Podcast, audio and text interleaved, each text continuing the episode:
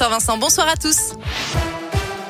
Et à la une de l'actualité, les personnels de sûreté en grève aujourd'hui à Clermont, mais aussi à Paris, à Nice et puis à Lyon jeudi. Les agents s'opposent notamment à la suppression d'une prime correspondant à leur 13e mois.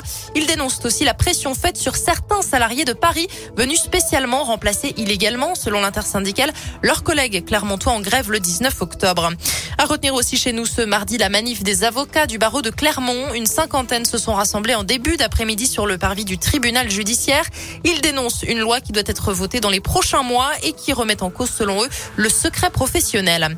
Un millier de classes fermées en France, un taux d'incidence qui dépasse les 100 cas pour 100 000 habitants. L'épidémie de Covid semble bien repartir, mais aucun confinement n'est prévu de près ou de loin, assurait ce matin Gabriel Attal, le porte-parole du gouvernement.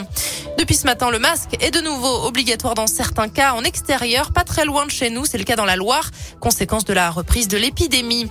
Place désormais à une nouvelle qui devrait un peu plus contribuer à notre bonheur. Selon une étude publiée ce matin, près de 8 Français sur 10 se disent heureux, un chiffre en hausse de 5 points par rapport à 2018.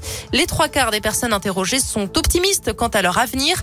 À noter que le sentiment de vivre dans une société injuste est dominant, mais il recule. En foot, match sans enjeu pour les Bleus ce soir. L'équipe de France déjà qualifiée pour la prochaine Coupe du Monde au Qatar se déplace à Helsinki pour défier la Finlande à 20h45. Les Finlandais qui veulent eux décrocher leur ticket pour les barrages au Mondial. Enfin, une vache de la région Auvergne-Rhône-Alpes devient égérie du salon de l'agriculture. Elle s'appelle Neige, elle a 4 ans. C'est une vache de la race Abondance. Elle est actuellement en Haute-Savoie, au Grand Bornand. Neige sera donc à Paris du 26 février au 6 mars prochain. Pour rappel, le salon de l'agriculture avait été annulé l'année dernière en raison bien sûr du contexte sanitaire. Il attire en moyenne 50 000 visiteurs à chaque fois. Excellente fin de journée à tous sur Radio Scoop.